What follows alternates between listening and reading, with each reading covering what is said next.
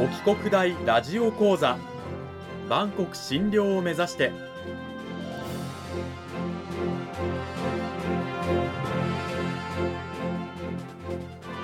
番組タイトルにある万国診療とは世界の架け橋を意味する言葉です。この番組はアジアの十字路に位置するここ沖縄にある沖縄国際大学で日々どのような研究や教育が行われているのかを発信していく番組です。案内人はラジオ沖縄アナウンサー小橋川響が務めます。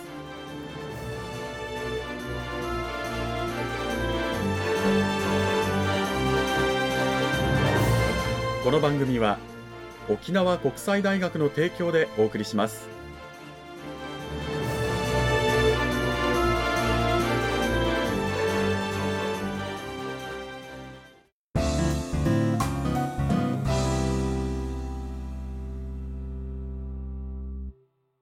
沖国大ラジオ講座今週は先週に引き続き沖縄国際大学経済学部経済学科の村上亮太先生を迎えてお送りします。村上先生今週もよろしくお願いします。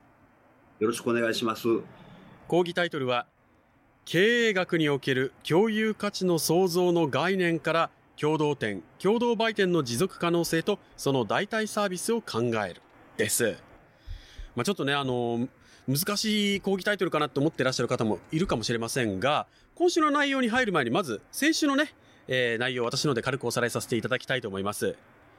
まず、沖縄のね、県内各地にある共同売店と言ったりしますけれども、この施設なんですけれども、その最初は、なんと、1906年ですね。国頭村の奥の集落で誕生したと。沖縄本島の北も北で最初の共同売店、共同店が設立され発足して、それがだんだん県内に広がっていったといういきさつがあります。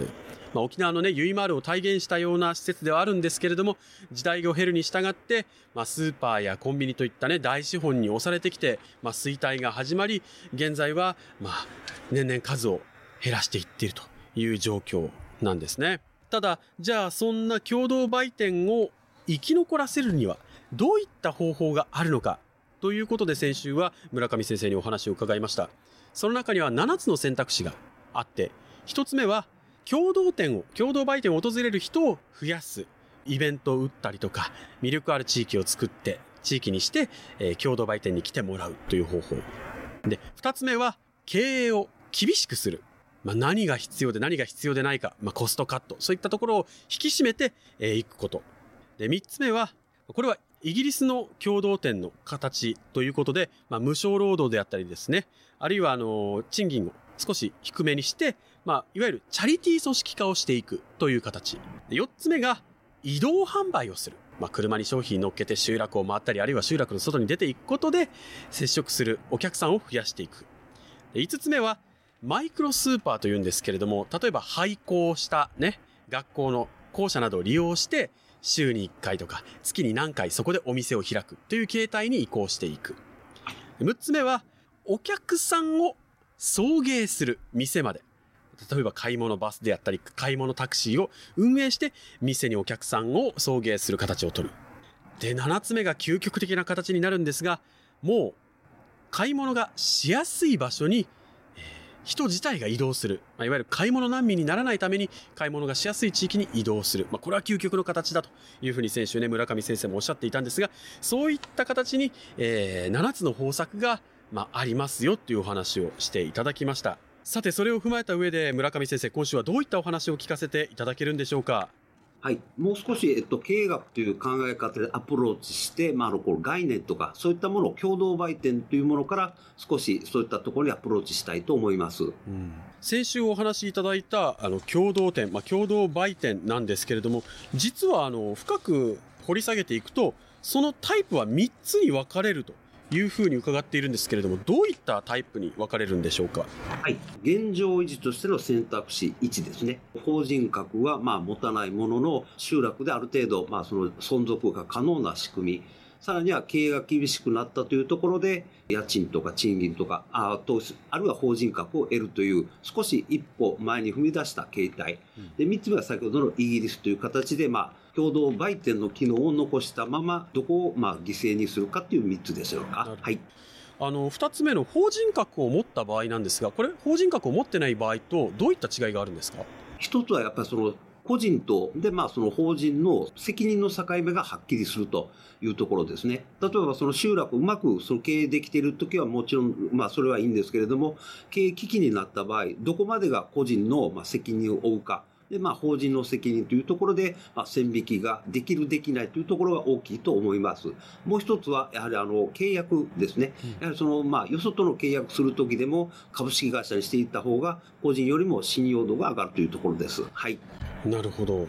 選択肢1の無法人格、2の法人格ということがあるんですけれども、やはりこのどちらも儲けがあって、で、健全に経営が続けていけるっていう形っていうのがやっぱり一番理想ではあると思うんですけれども、うん今現在それがなかなか難しい状況にあるんですよね。そうですね。やはり、あの、国道58号線を北上していましても、まあ、店舗だけが残って、で、まあ、休んでるのか、潰れてるのかよくわからないような店舗をよく見かけますね。うん。えー、こういったあ共同売店の3類型、3つのタイプなんですけれども、この SDGs とも、このタイプ別に絡んでくるということなんですけれども、そのあたりはどうなんでしょうか？はい。17個の項目が SDGs には大きく掲げられているんですけれども、例えば1番ですね。まあ、貧困といったやっぱその沖縄のまあ根本的な問題があるんですけれども、やはりこの共同店があることによって、関係性の貧困ですね。うん、まあ、共同店にまあ歩いて買い物に行くと、どなたかとまあそのまあユンタクできる環境ということはやっぱその関係性の貧困もやっぱ改善できるっていうのは大きなところ一つあります。うん、もう一つはやっぱその、えっと、SDGs3 番目ですね。すべての人に健康と福祉を共同店に行って、まあその買い物してもやっぱり昨日も同じもの買ったねっていうようなお話をすることによって変色を防ぐことができる。ということはやっぱその地方によくありがちな糖尿病とかそういったまあ罹患率も削減する効果があるというようなところが2つ目です。うん、3つ目は7番のエネルギーをみんなに、そしてクリーンに。これやっぱその、まあ歩いていけるところにお店があるということは、まあ車を使わなくても良いと。いわゆるまあ温暖化にも貢献できるというところもあります。で、えっと、4つ目が、いや、働きがいも経済成長もっていうところで、移動販売とか共同店で、まあ、こう雇用が生まれる。おまけにそこで給与が発生するというところで、まあ、働きがいとか集落にやっぱそのお金が循環していくというところはまあ大きなところ。これが4つ目です。5番目がやっぱ人や国の不平等。これやっぱその、まあ、中南部では大体のところスーパーとかコンビニありますけれども、北部とか、あるいは離島に行くとお店すらないようなところ、これも私は不平等と思いますので、やっぱ共同店が一つあることによって、買い物の不便さも解消できるというところが指摘できます。さらには13番目、気候変動に具体的な対策もということで、例えば各家庭で、まあ、一家に一台以上車あると思うんですけれども、中南部に買い物に行くというよりは、やはり歩いていけるとか、移動販売が集落に来ることによって CO2 の排出量を減らすことができるというところで気候変動にもやっぱり関連してくるというところです。これで2、4、6つ目ですかね。さらに17番ですかね。やっぱそのマイクロスーパーとか少し指摘ありましたけれども、まあ、廃校利用というところで、まあ、地域、あるいはその行政とのパートナーシップ、あるまあ共同店はまだ実現難しいんですけれども、一部移動販売にも補助金とか得られる地方自治体がありますので、まあ17番も指摘することができます。というふうに結構 SDGs とまあこの共同店とかその代替サービスは深く関わっていると考えております。なるほど。でもやっぱりこう、共同店、共同売店を存続していくためには、それを利用する私たちが共同店に何を求めるのかっていうことも大切だと思うんですけれども、そのあたりは村上先生どうでしょうか？そうですね。どうしてもその商品ラインナップとか、店舗はちょっとあの、遠いところにあったりして、買い物しづらいな。そしたらコンビニ行こうかな、スーパー行こうかな、どうしても考え方になると思うんですけれども、まあ、私でできることはやっぱその消費者として、まあ、少しでも何かお金を落とすというのは大事な一歩かと考えております。うん。やっぱり生き残っていくためにちょっとシビアなね、問題として経営をね、意識した運営というものも必要になってくるのではないかという話、先週もありましたけども、やっぱりそのあたりも今後必要になってきますよね。そうですね。やっぱり私はあの経営学という観点からすると、そもそもの共同点というのは CSV という考え方があります。つまり地域で買い物に、まあ、便利な環境を提示することと、さらにはその雇用が生まれる。これやっぱクリエイティングシェアードバリュー CSV というんですけれども、買い物できて嬉しい。で、ここでやっぱその給料が発生して嬉しいと。そういうような概念とかも少しあの、つながってくると思います。うんそして買い物難民だけじゃなくて、先ほど村上先生がおっしゃったように、例えば通院であったり、通所であったり、まあ、通学であったり、通勤、そういったものに困難を極める地域というものを救済するという意味で、我々はもっといろいろと共同点だけではなく、地域の、地方の問題も考えていかなくてはならないということですよね。そうですね。やっぱり、この、まあ、大学は宜野湾市にありますけれども、ここで生活せず、やっぱ分からないと思うんですね。この地方というのは。やっぱそういったところ根本的にやっぱ何か不平等という面でも解消する必要があると。解決は難しいと思うんですけれども、自分に何ができるかということを引き続き考えていきたいと思います。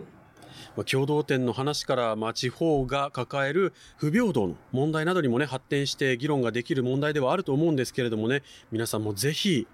これからもしかしたら変わっていくかもしれない共同店の姿、ね、見守っていく、あるいは支援していく必要があるのかなというふうに思います。この時間は沖縄国際大学経済学部経済学科の村上亮太先生にお話を伺いました。村上先生どうもありがとうございました。ありがとうございました。さてあっという間にお別れの時間がやってまいりました。沖国大ラジオ講座。ただ村上先生あの今コロナ禍の中でなかなかあの現地で共同店共同売店を訪れてこう取材をしたりとかインタビューしたりっていうような機会って少ないんじゃないかなと思うんですけれどもその辺りはどうですか？はい。実はなんとかこのまん延防止が解除されたところを見計らって宮古島の狩俣マッチャーズに3月14日訪れまして、はい、非常に面白いインタビューすることができました。やっぱりカリマットマッチャーズの方は結局誰がやるという担い手で結構あの難しく立ち止まっていることがあるということを聞いて非常にあの印象的でもありましたしやっぱりこの大学のまあ教団と現場では違うのかなという印象がまあ強く受けました。なるほど。そのあたりでやっぱその大学との連携強化っていうのをこう選択肢であるのかなと少し考えたところであります。カリマタマッチャーズさんのこの話題は沖国大のホームページにも載ってるんですか？はい。私と他合計4名であの視察したんですけれども大学のホームページに載せていただいておりますので詳しく書いていただいております。